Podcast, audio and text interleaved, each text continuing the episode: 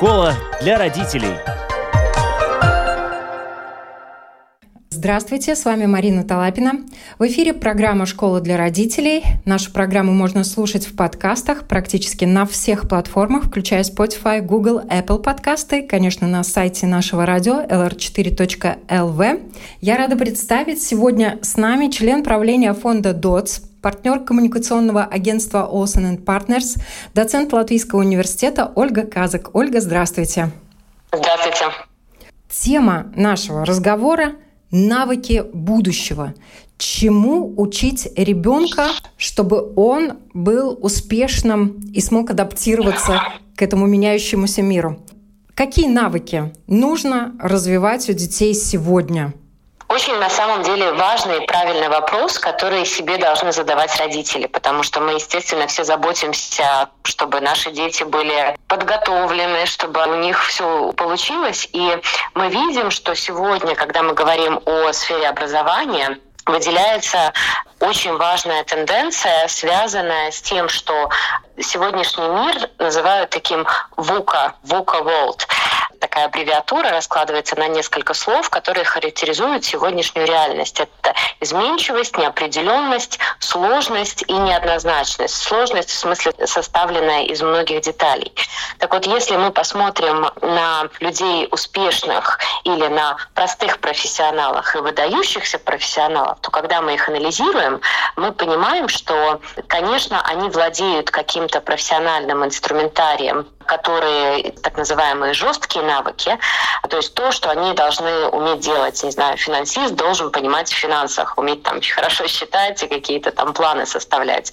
Коммуникатор должен хорошо коммуницировать, э, медик должен там знать все про определенную сферу здоровья.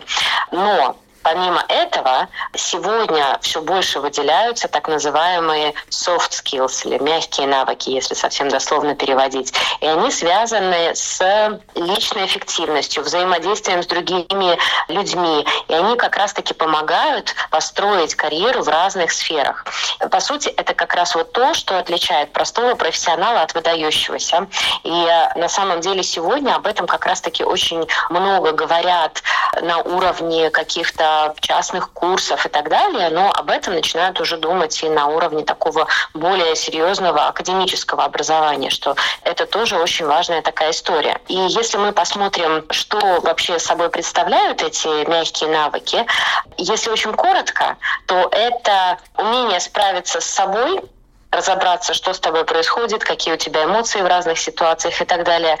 Умение справиться с другими, договориться, понять, почему люди так или иначе реагируют, прийти к какому-то взаимопониманию и умение справиться со сложными задачами. То есть, по сути, это вот умение с собой, с другими и со сложными задачами. Звучит очень просто, но на самом деле сегодня это раскладывается на много таких серьезных блоков.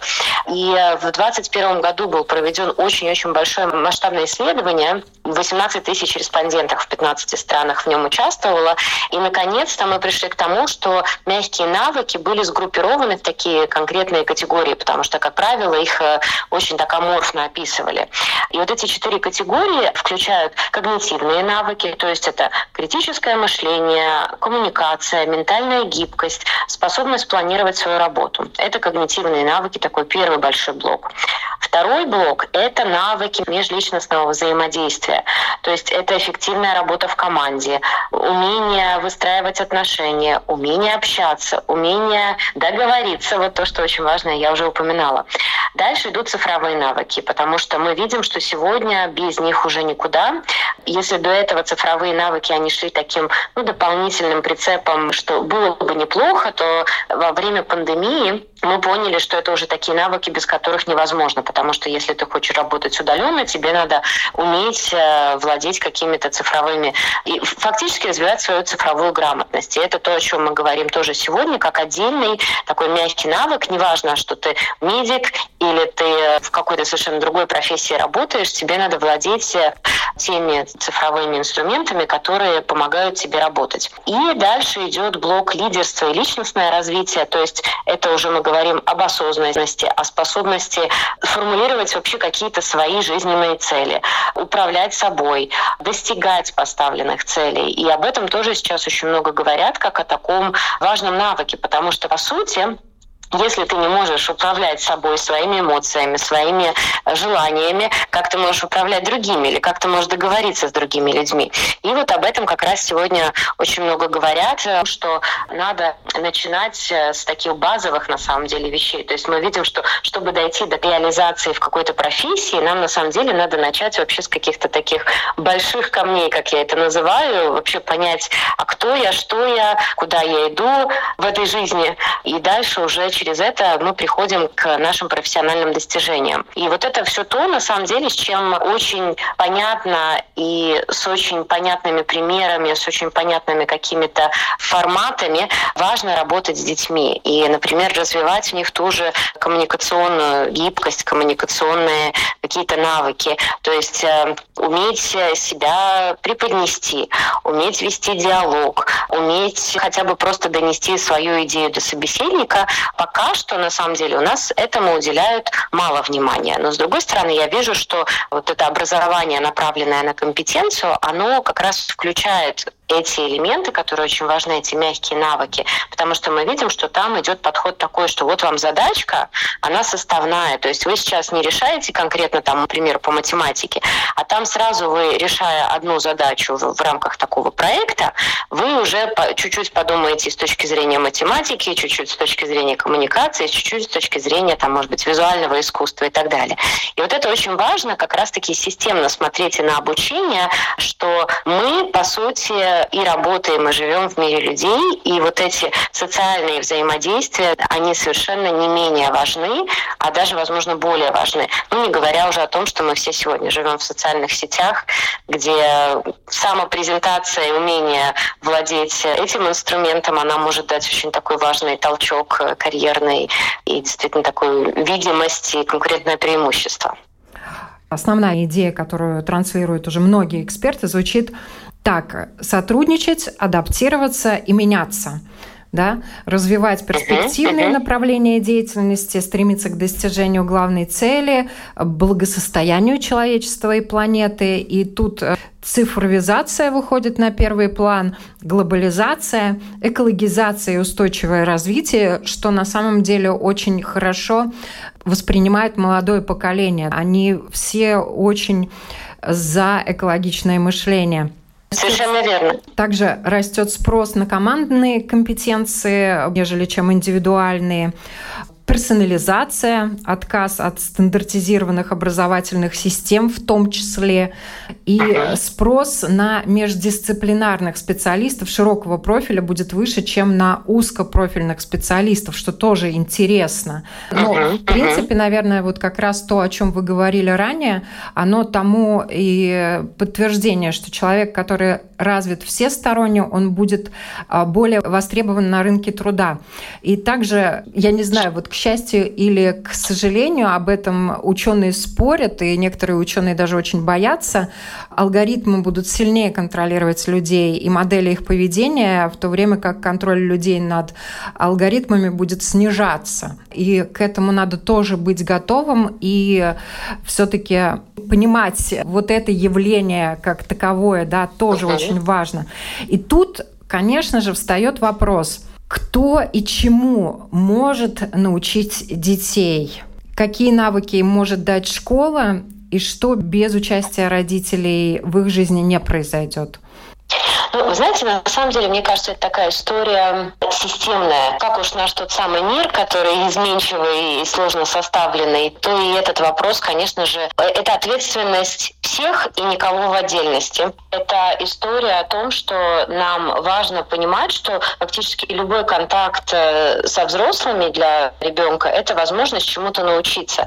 И мы как родители, естественно, в школе есть программа, но мы как родители, мы можем также на каких-то даже жизненных жизненных примерах ему объяснять какие-то ситуации. Наше взаимодействие в семье. Может быть, какая-то ситуация у вас на работе, которую вы можете с ним обсудить и пояснить ну, какую-то свою мысль, свой урок, который вы извлекли, и, может быть, с ним вместе хотите извлечь. Кстати, еще один момент, который мне всегда нравится, вот мы идем, например, в кино с ребенком или в театр на спектакль или на выставку еще куда-то.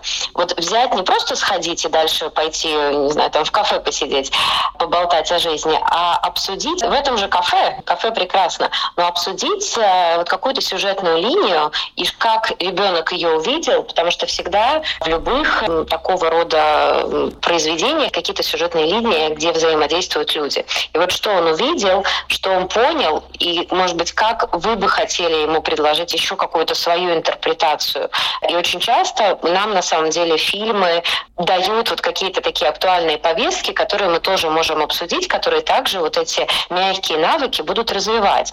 А еще мне кажется, такие мои личные наблюдения которыми хотелось бы поделиться, это то, что у нас очень интересная существует традиция, касающаяся, к примеру, даже вот такой ближе к вот этим жестким навыкам, то есть какой-то профессиональной дорожки выбора. Когда у нас ребенок, мы хотим ему дополнительно прокачать его какие-то знания, навыки, очень часто классический подход у нас таков, что мы смотрим, так, вот что-то математику он меня не тянет, давай-ка я ему найму репетитора по математике. А вот с языками у него все прекрасно, то и условно и, и замечательно, и не будем туда даже смотреть. Вот вопрос такой, не стоит ли как раз обратить внимание на сильные навыки, на вот эти таланты, сильные стороны ребенка и прокачивать и развивать именно их целенаправленно.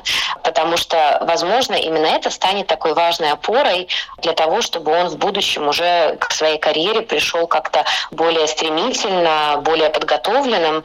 Но это, это такой момент, который, конечно же, каждый родитель решает сам, но я очень часто на эту тему дискутирую. Мне кажется, это такой очень важный вопрос, который себе задать, потому что то, что мы видим, опять-таки, у очень успешных людей, это то, что они все-таки опираются на свои, ну, прозвучит, может быть, как-то банально, суперсилы, но на свои действительно стороны, которые у них изначально заложены и которые они смогли развить. Но, кстати, некоторые психологи именно и советуют развивать сильные стороны. И в этом тоже есть соль, потому что ребенок будет знать, что это его сильная сторона, на которую он может опереться и осваивать какие-то другие вещи, уже в каком-то другом ключе. Хотя те же ученые многие говорят, что в принципе методов преподавания их много. В школе используется достаточно мало и однобоко. То есть э, один метод преподавания, например, той же математики используется для всех 30 условно школьников, которые сидят в классе. Ну, у нас сейчас все активнее и активнее говорят об индивидуальном подходе в обучении, то тут, конечно, можно донести одну и ту же тему до разных детей, которые по-разному воспринимают происходящее, да, разными способами. Но тут все зависит, конечно, от таланта, терпения и изобретательности преподавателя, который находится в классе, у которого только 40 минут времени для того, чтобы рассказать о теме детям. Безусловно, да, это, это большой вызов. Еще хотелось бы поговорить на такую тему. Вот есть навыки, которые должны быть у ребенка сегодня. Как говорится, must have. Uh-huh. Это иностранные языки, например, то, что касается цифровизации навыков э, работы с гаджетами на компьютере, что ребенок на выходе из школы уже должен уметь обязательно? На самом деле мы можем даже здесь подойти с такого вопроса. Сегодня очень многие говорят о том, что, послушайте, вот искусственный интеллект сейчас придет и отнимет все наши работы. Вообще то все, чему мы учились, уже станет ненужным. И есть э, тоже большие исследования, где говорят о том, вот какие какие навыки не сможет заменить машина и какие навыки, собственно, нам себе надо развивать. Если мы на них посмотрим, то это, во-первых, постановка вопросов. То есть, чтобы алгоритм вам выдал ответ, вам надо уметь правильно задать вопросы. На самом деле, это очень важная задача — уметь задавать вопросы ставить задачу. То есть мы пойдем сегодня в кино или в театр, или, может быть, вообще нам по-другому надо поставить вопрос. Вообще, как мы проведем сегодняшний вечер, и, может быть, у нас тогда вообще другой вариант выйдет, что мы сегодня спортом пойдем заниматься. То есть умение правильно поставить вопрос. Работа с исключениями. То есть мы очень часто идем по каким-то протаренным дорожкам. Вот все так делают, и я так делаю. И вот уметь сделать, подумать, как делают не все, и, может быть, это как раз наш вариант, и вот еще иметь смелость сделать это, это тоже один из таких очень важных навыков. Дальше важный вопрос – это работа с неопределенностью. Я думаю, что пандемия, которая два года примерно заставила нас жить совершенно в другом режиме, она уже снимает вопрос вообще, насколько это важно, потому что уметь адаптироваться, подстраиваться, не зная, что будет завтра, не зная, как, э, куда выйдет какая-то ситуация, это становится очень важно. Дальше это лидерство и мотивация окружающих. Если мы посмотрим, мы сегодня все более отдаляемся друг от друга в физическом плане, в том плане, что мы очень многие работаем удаленно, мы реже, может быть, встречаемся, но при этом это именно вызывает вот эта изолированность какая-то, она вызывает желание у людей все больше социализироваться. Это происходит и в онлайн-сфере, и в каких-то офлайн форматах. Так вот, те люди, которые умеют вокруг себя собрать определенное сообщество и какие-то лидерские качества проявить и мотивировать людей работать на какой-то кружок, э, посвященный какой-то теме, хобби, не знаю, еще увлечению, так вот, э, эти люди как раз очень востребованы. На самом деле сейчас мы живем во времена, когда время больших таких лидеров и коммуникаторов, которые ведут за собой людей. Это тоже важно развивать. А дальше воля и энергия. Это то, что касается какой-то осознанности. Как раз то, что вы упомянули, что алгоритмы все больше будут влиять на людей, и мы все меньше сможем на самом деле эти алгоритмы контролировать. Это очень важная история про осознанность, про то, что больше не можем просто так открыть социальные сети и там, извините за неакадемический язык, залипать часами. То есть это история про то, что мы понимаем, э, чего мы хотим добиться, мы умеем ограничивать какие-то свои такие слабости, мы умеем, когда нам нужно, взращивать себе какую-то, скажем, такую мотивацию, энергию, и мы идем к этой цели. Это тоже как раз то, чего, по сути, ну, нам не сможет дать искусственный интеллект, и где мы можем как раз конкурировать. Поэтому, если мы смотрим в таком широком плане, то я бы сказала, что это вот те самые направления, на которые стоит очень мягко, очень аккуратно, через бытовые ситуации, через наше ежедневное общение работать с детьми. Потому что, конечно, есть дальше какие-то практические вещи, там, знать какие-то цифровые решения и так далее. Но, по сути, детям надо иметь навык научиться найти информацию, решить вопрос, потому что те какие-то конкретные знания, как что-то работает сегодня, мы их научим, но вполне возможно, что буквально через э, там, 5 лет даже те же цифровые решения, они уже устареют. И нам очень важно учить не конкретным решениям. Конечно, конкретные решения тоже важны на определенной базовой подготовке человека, но Дальше очень важно научить их образу мысли. То есть как научиться всему, как найти решение сложной задачи, как тебе вообще подступиться к этой задаче. Я бы сказала, что это на самом деле самое важное, потому что ведь задача же родителей — это сделать детей максимально независимыми, правда? Чтобы они сами могли полноценно развиваться, быть счастливыми и решать все вопросы, которые перед ними встают.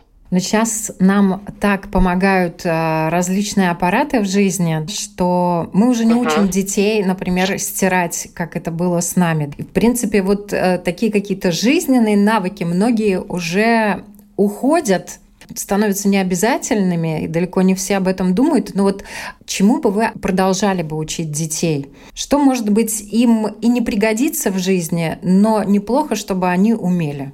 Хм, это очень хороший вопрос. Ну, я как мама, я как-то все-таки с удовольствием прошу свою дочку периодически, может быть, иногда даже помыть какую-то посуду. Хотя, в принципе, я думаю, что, скорее всего, ей это дело не пригодится. Но если мы говорим про такие бытовые истории, то я скажу так, что если жизнь заставит, то они научатся и постирать, и погладить, и эту посуду помыть и так далее. А скорее я чему учу, это не бояться труда. То есть вот если ты пришла и пол грязный, грязный, ну разберись и сделай так, чтобы пол был чистый. Ты будешь брать тряпку и мыть, или ты вызовешь человека, который это помоет, или еще каким-то образом ты это решишь, это уже твой вопрос. Но умей э, вот решать эти задачи, эти вопросы. В данном случае для меня вот скорее, наверное, важен такой комплексный подход к такому взгляду на задачи, на вопросы, и я всегда ей говорю, что давай смотреть так, что на каждую проблему есть решение. Не будем смотреть так, что на каждое решение будем искать какие-то проблемы. И вот для меня важнее скорее ее это философское, не знаю, какое-то восприятие мира, чем вот умеет она у меня там, не знаю, вязать крючком или кофточку постирать или кружку помыть, или не умеет. Ну, на сегодняшний день действительно это больше для кого-то развлечение, для кого-то просто Например, э, вырастить из зернышка растения – это тоже наблюдение, понимание того, как появляются растения, как они растут и так далее. Есть э, навыки, с которыми ребенок рождается, да, вот есть очень э, коммуникабельные дети. Если вот навык зависит от характера, и не в природе маленького человека активно коммуницировать с другими людьми. Как тут быть, что бы вы порекомендовали, посоветовали? Потому что работа в команде, она действительно выходит на первый план, и это очень важный такой навык коммуникативный, уметь договариваться, уметь сотрудничать. Чем можно помочь? Безусловно, это очень важно, особенно если мы смотрим, вот как раз если мы чуть-чуть вернемся к вопросу, что очень важно любому подростку, ребенку, что в нем развивать, так вот я бы сказала именно коммуникационные эти навыки и связанные даже в том числе с офлайн коммуникацией. Да, собственно, и чего греха таить, и с онлайн тоже. Потому что и там, собственно, сформулировать так, чтобы понятно, чтобы не обидно, чтобы договорились, это тоже далеко не всегда получается. Я бы сказала, что если мы говорим в целом о какой-то базе, то я, например, со своей дочкой довольно систематически проговариваю вещи, потому что нам кажется многие моменты само собой разумеющимися. Например, а, написать письмо кому-то. Но мы же знаем, что когда мы пишем письмо, мы здороваемся, мы пишем основную часть, какая-то прощальная вежливая фраза и подпись. Так вот, для наших детей, если мы это не проговорили, оказывается, это не само собой разумеющаяся история история. И вот когда мы как раз, сидячи на пандемии, моя дочка была там первый-второй класс, ей приходилось э, сдавать работы учителю э, через э, компьютер, писать ей фактически имейлы, то мы как раз вот это все осваивали про то, вот как мы здороваемся сначала, как мы потом пишем, формулируем свою мысль, как мы прощаемся и так далее. И это такие вещи, которые вроде как бы банальные, но их очень важно проговорить. А второй вопрос — это про пример, потому что это в целом мы обычно говорим, будь вежлив, будь приветлив и так далее. Насколько мы много здороваемся, например, с соседями, когда мы идем с ребенком по лестничной клетке. И э, это то, что я тоже всегда стараюсь делать. Я в целом человек приветливый, общительный, и я всегда со всеми здороваюсь. Я даже научила очень неприветливых соседей со мной здороваться и не улыбаться. Так вот, моя дочь мне иногда говорит, что мама, мне кажется, тебя все знают. И говорю, это просто потому, что я со всеми здороваюсь. Ну и к чему я это говорю, что это действительно еще наш пример, потому что, естественно, мы можем скандировать какие угодно лозунги, какие угодно прописные истины нашим детям, но если мы сами им не следуем, мы не показываем этого примера, сами понимаете, насколько это они будут использовать в своей практике. И если мы говорим про детей, которые испытывают какие-то сложности в коммуникации просто по своей природе, да и не только по природе, а просто потому, что действительно в соцсетях коммуникация происходит иначе, и они отучают людей вот поднять трубку даже даже по телефону позвонить, поговорить. Для многих молодых людей это целый стресс. То я бы сказала, что это просто создавать такие ситуации осознанно. Сначала в наиболее таких надежных, понятных, безопасных в глазах ребенка обстоятельствах и потихонечку наращивать градус, что вот сейчас мы просто с кем-то подойдем вместе, поздороваемся, поиграем. А потом ты, может быть, сама подойдешь, поздороваешься. А потом мы, может быть, где-то стишок публично прочтем и так далее. И вот просто потихонечку. Но это на самом деле навыки, которые стоит развивать, потому как э, по большому счету любой человек может в себе вот эту мышцу накачать коммуникационную. Просто не надо все сразу, не надо через какие-то травмы, потому что, естественно, если мы сразу вытолкнем ребенка куда-то на сцену, и, кстати, я на самом деле довольно много, когда вот я работаю с клиентами, которые готовятся к публичным выступлениям, и когда у них какие-то супер стрессы, очень часто, когда мы начинаем думать вообще, почему, чего он там боится, какой крокодил вдруг на сцену вылезет и его съест, почему его так в пот бросает, оказывается, что это какие-то из детства истории, что вот э, вдруг надо было перед большой группой, они еще смеялись, а смеялись-то они, конечно, умильно над этим человеком, просто очень казалось мило, ребенок читает стих, а у человека уже травма, что над ним смеялись. И над этим тоже надо постоянно работать. Психологи также советуют учить детей такому базовому навыку свой-чужой. И тут, с одной стороны, казалось бы, все понятно. К тебе подходит какой-то незнакомый человек, даже пускай приятной наружности, пытается чем-то тебя угостить или как-то приятно с тобой общается, но есть определенные но, и чем старше становится ребенок, тем а, больше этих «но» может возникать по отношению к людям, которых он, казалось бы, знает. Есть свой близкий круг, которому можно доверять, и есть люди чужие, которые, может быть, тебе уже знакомы, но могут тебя подвести или, может быть, нехорошо поступить. Вот как с этим навыком быть? Как вы, может быть, лично как мама своего ребенка прокачиваете на эту тему? Ну да, это же уже вопросы безопасности, по большому счету. И на самом деле это не только история про дядю, тетю, которые подойдут на улице, а очень часто даже про те профили в социальных сетях, которые постучатся тебе в дружбу. И э, ты на самом деле даже можешь и не знать, что за этим профилем там сидит как раз-таки какой-то дядя со своими какими-то странными намерениями. Я думаю, что это то, о чем опять-таки надо говорить с ребенком на ему понятном языке, с ему понятными примерами. Плюс э, история про те же социальные сети.